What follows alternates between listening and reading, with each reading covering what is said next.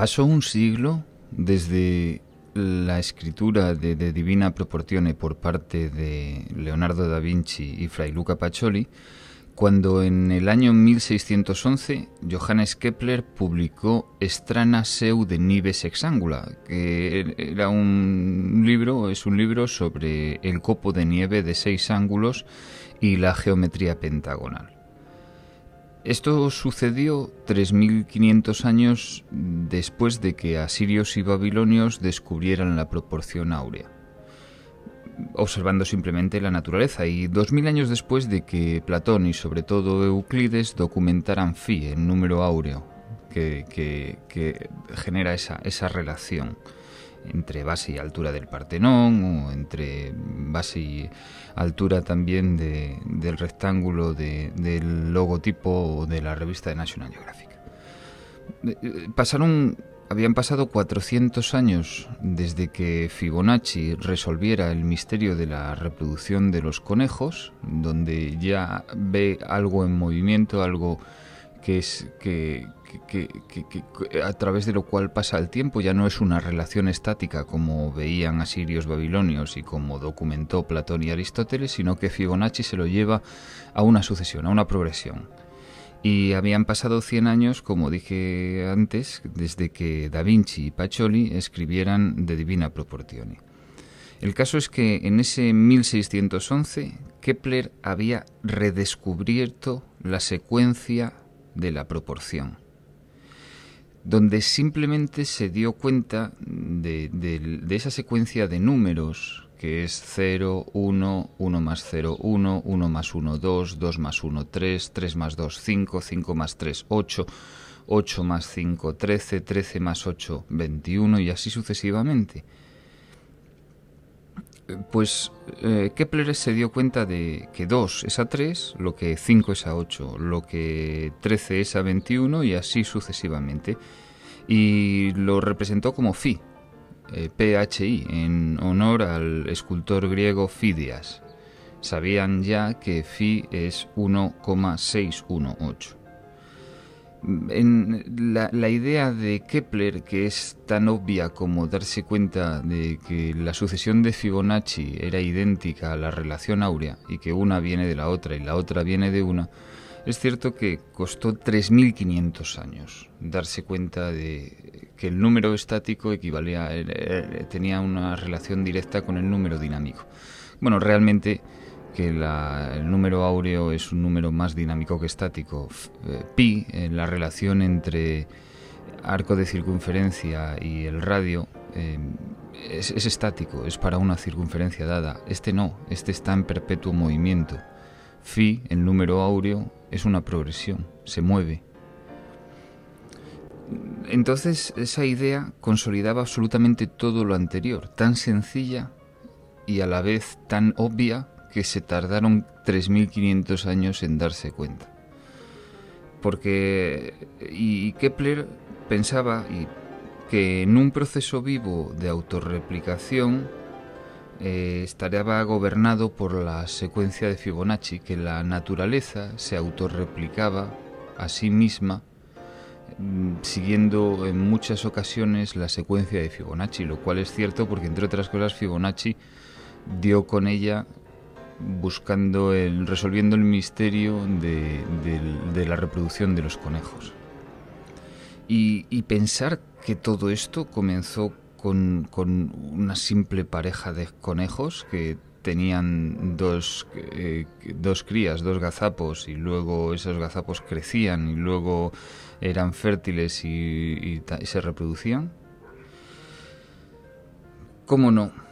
Esta idea de Kepler fue ignorada por los biólogos hasta hace muy poco tiempo, y es que mm, al ser humano le cuesta poco trabajo ver lo estático. La relación entre circunferencia y radio, pi, nos cuesta relativamente poco trabajo buscar una relación ahí, pero nos cuesta mucho trabajo ver cómo crecen las cosas. Tal vez es que nos falte paciencia.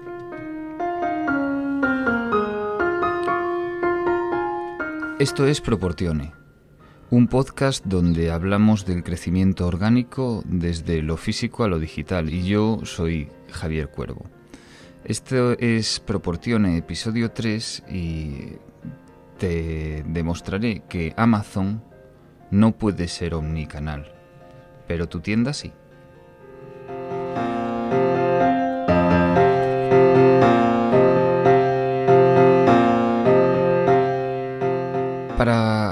Salir a lo digital desde lo físico toca ser esa pequeña ondulación que ves en el horizonte del mar.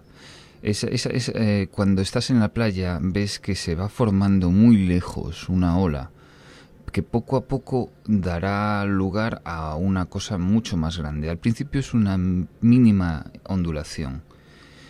Eh, al negocio físico le toca salir del agua toca irse levantando poquito a poco y entrar en el aire. Es el momento para llevar el, negocio físico a lo digital. Pero claro, de forma ordenada y sin que pierda su esencia. El cliente siempre será el mismo. No vamos a hacer que el cliente se comporte de una manera diferente. Nosotros podemos hacerlo, pero el cliente no. Eh, el saltar al, mundo digital supone meterse en, una lucha de gigantes. Si te digo nombres como Amazon, como Google, como Facebook o más recientemente TikTok, pues dan miedo. Parece que vamos a entrar en un sitio donde somos una, mota de polvo, donde nadie, nadie nos va a escuchar, nadie nos va a tener en cuenta. Pero al igual que Kepler unió lo estático con lo dinámico mm, alrededor del número áureo, mm, en la, unió la sucesión de Fibonacci con la proporción áurea de Euclides, el eureka de una tienda física consiste en combinar mm, de forma natural lo físico con lo digital, o al menos en eso consiste hoy en día. Realmente es, nuestro cliente, es el cliente quien une lo físico y lo digital, porque ya no podemos hablar de internautas. El mundo ha cambiado, ya todos somos internautas. No hay unas personas que navegan por Internet y otras que no lo hacen. El e-commerce frente al negocio local, el escaparate de, la tienda frente al posicionamiento en Google, al SEO, a las campañas y también a las redes sociales. El efectivo o el pago en, punto de venta frente a la tarjeta de crédito y el proceso de checkout en, en nuestra tienda. Pero al final el cliente es el mismo y está haciendo las mismas cosas, cambia el medio, pero el, cliente debe percibir que es la misma tienda quien está detrás de todo esto. El caso es que la conexión offline y online aún no está resuelta. Y no lo estará mientras no se unifiquen los datos de la tienda contra, con los del e-commerce, mientras no sepamos que la persona que nos está visitando en la tienda es quien antes entró en nuestra página web y viceversa, mientras no identifiquemos y crucemos ese dato, y creedme, no es nada sencillo hacer esto, no habremos conectado online y offline, porque la persona está conectada porque es la misma, pero nosotros normalmente no lo sabemos. Empieza a saberse con aplicaciones móviles, con tarjetas de fidelización, con sensores en tienda, con muchas cosas empiezan, empezamos a vislumbrar algo. Vivimos en Internet en un modelo, en un momento de, personalización creciente. tenemos límites a la privacidad, eh, especialmente en Europa con GDPR, el Reglamento General de Protección de Datos, que es, digamos, el más avanzado, probablemente a nivel mundial, y que en España ya está transpuesto a la, legislación eh, nacional. Pero en Internet se registra todo, lo podemos saber todo. Podemos eh, saber quién nos visita, cuándo, cómo, para qué, qué hace, dónde se para, de dónde ha entrado, hacia dónde ha salido. Lo podemos saber absolutamente todo. Pero registramos todo, lo medimos todo, se puede analizar todo, y las más de las veces no lo usamos. En el comercio físico apenas se registra nada. Es la intuición y poco más y un poco la memoria visual de, los empleados de la tienda eh, quienes se ocupan de esto. Si cambia el empleado, normalmente cambia esa memoria. Mm, y no en el mundo físico no se suele identificar. Si se identifica, por ejemplo, con una tarjeta de fidelización, esos datos no se cruzan con la conducta online del cliente normalmente. Se está empezando, pero solo se está empezando a hacer. Pero ese cliente es el mismo en local que en su móvil. De hecho, el móvil va con el cliente al local. El móvil es crítico en todo esto si lo sabemos llevar, es la máxima expresión.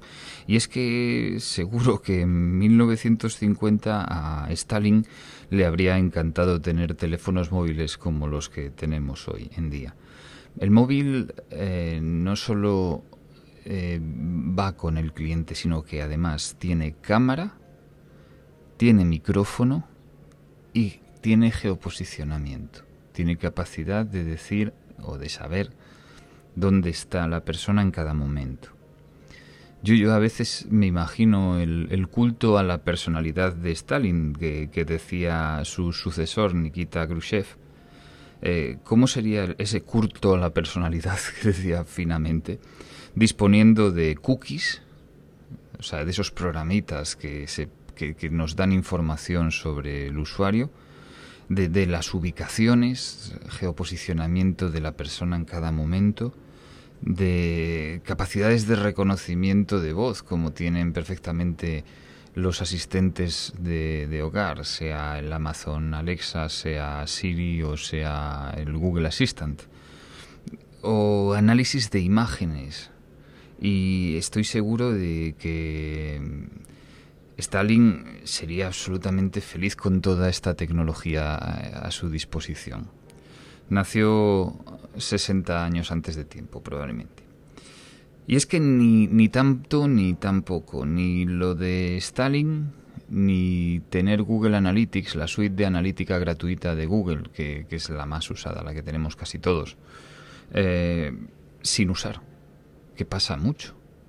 o no tener instalado Analytics, que ya es la auténtica barbaridad, o eh, si lo tienes, bueno, es peor incluso tenerlo instalado y no haberlo visto nunca o no mirarlo, que pasa bastante. Eh, gracias a Analytics o a, a Omnitour de Adobe o a cualquier suite de analítica, podemos saber cuántas personas visitan nuestra página web, sus edades, las ubicaciones eh, desde donde nos visitan de qué dispositivo utilizan, cómo ven, en cómo ven nuestra web, sabemos qué páginas han visto, sabemos cuánto tiempo han estado y sobre todo sabemos eh, sus fuentes de tráfico, de dónde han venido. Y como os decía, muchas veces no leemos ninguno de estos datos. Si al elegir la estrategia de software las demostraciones, los, eh, las demos de, de, paquetes de software pueden deslumbrarnos y cegarnos las decisiones y realmente nos conviene previamente analizar lo que tenemos, el software que ya tenemos y a dónde queremos llegar en lugar de esperar que nos hagan una demo preciosa de un nuevo paquete de software lo he comentado en un episodio anterior, pero hay una hay tres estrategias que conviene trazar antes. Hay una primera estrategia que es la marca. La, la, marca y cómo pasa esa marca del offline al online, cómo se ve en el mundo físico y cómo se debería ver en el digital. Y la marca muchas veces, más que decirnos qué debemos hacer, nos dice qué no debemos hacer, porque Mm, según casos, hay casos extremos como la moda, donde la marca es absolutamente intocable y hay casos más a pie de terreno donde la marca sí es más cuestionable, pero en cualquier caso la marca siempre hay que protegerla, estemos en un medio o en otro.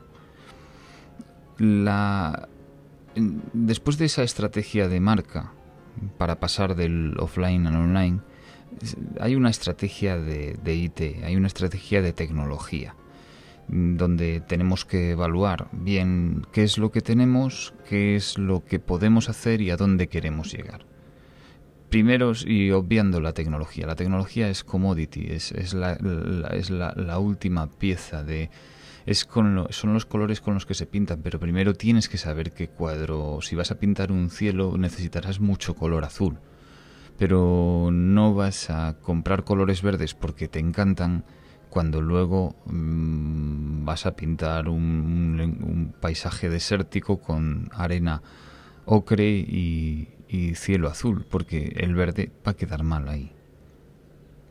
Entonces la estrategia de IT necesita saber qué tenemos claramente, qué, plataformas utilizamos, qué, usamos nosotros y qué usan nuestros clientes, a dónde queremos llegar digital y qué podemos hacer, qué nos podemos permitir, cuánto dinero y cuántos medios tenemos a nuestro alcance para llegar a donde queremos. Y luego una tercera estrategia, que esta es más un poco de cosecha personal, que es la estrategia de posicionamiento en Google. Sí, sí, creo que merece la pena tomarse el esfuerzo de analizar las palabras y ver qué palabras vamos a atacar, con qué palabras nos vamos a posicionar, porque hoy por hoy, mientras no se demuestre lo contrario, para comprar por Internet normalmente buscamos en Google y vamos al primer, segundo, tercer enlace no patrocinado masivamente. Y claro, estar ahí, además de ser gratis, eh, mola mucho y todos queremos estar ahí. Pero claro, eh, eso tiene un, gran trabajo detrás. Eh, decía que si en tecnología, si en IT, el riesgo es que la demostración de productos preciosos y muy floridos nos deslumbren, al tomar decisiones en el día a día de nuestro comercio electrónico, el mayor riesgo, al igual que pasa en el físico, es, no, es tomar las decisiones al vuelo, sin datos. Simplemente por pura intuición, cuando los datos están ahí, solo hay que leerlos y tomarse la molestia de entrar día a día. Por, yo por eso recomiendo encarecidamente eh, no arrancar ningún proyecto sin poner una suite de analítica como Google Analytics, eh, un eh, Search Console, una consola de búsqueda de Google para saber con qué palabras nos busca la gente, para, para aprender de nuestro posicionamiento en Google, porque insisto, normalmente es la principal fuente de tráfico, a no ser que metamos a pulmón un montón de dinero en publicidad que cada día está más cara. Cuando veis los récords de ingresos que están batiendo Google y Facebook no son de otro sitio que no es la publicidad que tendréis que pagarles para conseguir clics. Es decir, siempre será mejor ir hacia lo orgánico, luego ya la publicidad ya llegará, o ya, ya nos veremos casi forzados a hacerla. En cualquier caso, yo recomiendo tener una suite de analítica, eh, una de, SEO, y agrupar todo todo ese, toda esa información en Google Data Studio, en un tablero del tipo de Google Data Studio, también gratuito, y donde de un vistazo podemos una vez al día o una vez a la semana pasar por una serie de pantallas donde veremos tráfico, fuentes de tráfico, post más vistos, eh, artículos, em, también podemos meter eh, agregar ahí información social, etcétera, etcétera, pero yo sobre todo parto de dos bases que es Google Analytics y Google Search Console subido a Google Data Studio. Sí, eh, tengo cierta tendencia hacia la suite de Google, pero es lo que utilizo más, en más ocasiones en mis proyectos. La, la campaña de publicidad urgente, cuando, cuando acabamos un proyecto y de repente decimos, uy, va, si es que no tenemos tráfico, ya bueno, pero esto había que haberlo previsto antes, ¿no? esa campaña de publicidad urgentísima al acabar el proyecto para que luzca un poco, para acabar un desarrollo de software, una nueva página web, cualquier cosa así. Es, es, algo así como el, bálsamo de Fierabras que todo lo cura del Quijote. Y en el online podemos tener, eh, podemos en el online podemos tener plataforma, podemos tener también producto, podemos tener eh, una buena atención al cliente y una buena logística, pero nos falta el tráfico y sin tráfico el e-commerce no funciona. El tráfico es la gasolina de Internet y cuesta, cuesta mucho. Se está poniendo muy, muy, muy cara. Por eso preverla y preverla de con, con cuestiones estratégicas, con cuestiones de diseño, con cuestiones de crecimiento desde off alone, eh, es bastante inteligente. Cuando lo tenemos al, al 80%, vamos el proyecto de desarrollo solemos ir como locos a buscar a alguien que nos haga tráfico barato. Tráfico barato, dos palabras horrorosas porque normalmente el tráfico barato suele ser malo. Suele ser pagar por un clic eh, más barato. Eh, por poneros ejemplos, el clic puede estar en Instagram a 3-5 céntimos, en, en display de Google a 8-10 céntimos, en Twitter a 12-14 céntimos clic el de Facebook puede estar a 20-25 céntimos y el de Google pues por encima de 60 céntimos, el de eh, LinkedIn podría estar en euro 20, euro 30 y el de YouTube en euro 50 números básicamente orientativos. Bueno, pues te vas al más barato, ¿no? Al de Instagram. Y luego te das cuenta que tienes un rebote que todo el mundo entra y sale, que estás comprando clic o en TikTok a 5 céntimos. Sí, estás comprando clic que no sirven para nada más que para aumentar el rebote, con lo cual pierdes posicionamiento en Google. No, tráfico barato por, por asfixia es, es un error y es bastante habitual. Nosotros lo que buscamos es convertir. Eh, no, buscamos vanity metrics, métricas que, que, que, alienten nuestra vanidad, ¿no? Buscamos convertir y convertir es, eh, se puede hacer en el checkout con un pago donde el cliente nos compra y paga, pero también se puede convertir consiguiendo un nuevo alta de usuario, eso también es convertir o convertir, porque no es una visita a la tienda física, es llevar a alguien desde el online hasta el offline. Por cierto, y esa visita, esa conversión de visita a tienda física, es algo que Amazon no puede hacer. Porque Amazon no tiene tienda física, por lo tanto Amazon no puede ser omnicanal. Y con esto lo vamos a dejar por este episodio. Te recuerdo que si te ha gustado, pues eh, que lo hagas notar en la plataforma donde estés escuchándome. Y si tienes algún, alguna sugerencia, alguna duda, pues la verdad es que me es de mucha ayuda que me dejes un comentario. Y también, ¿por qué no? Que si, te gusta, pues que se lo recomiendes a tus conocidos.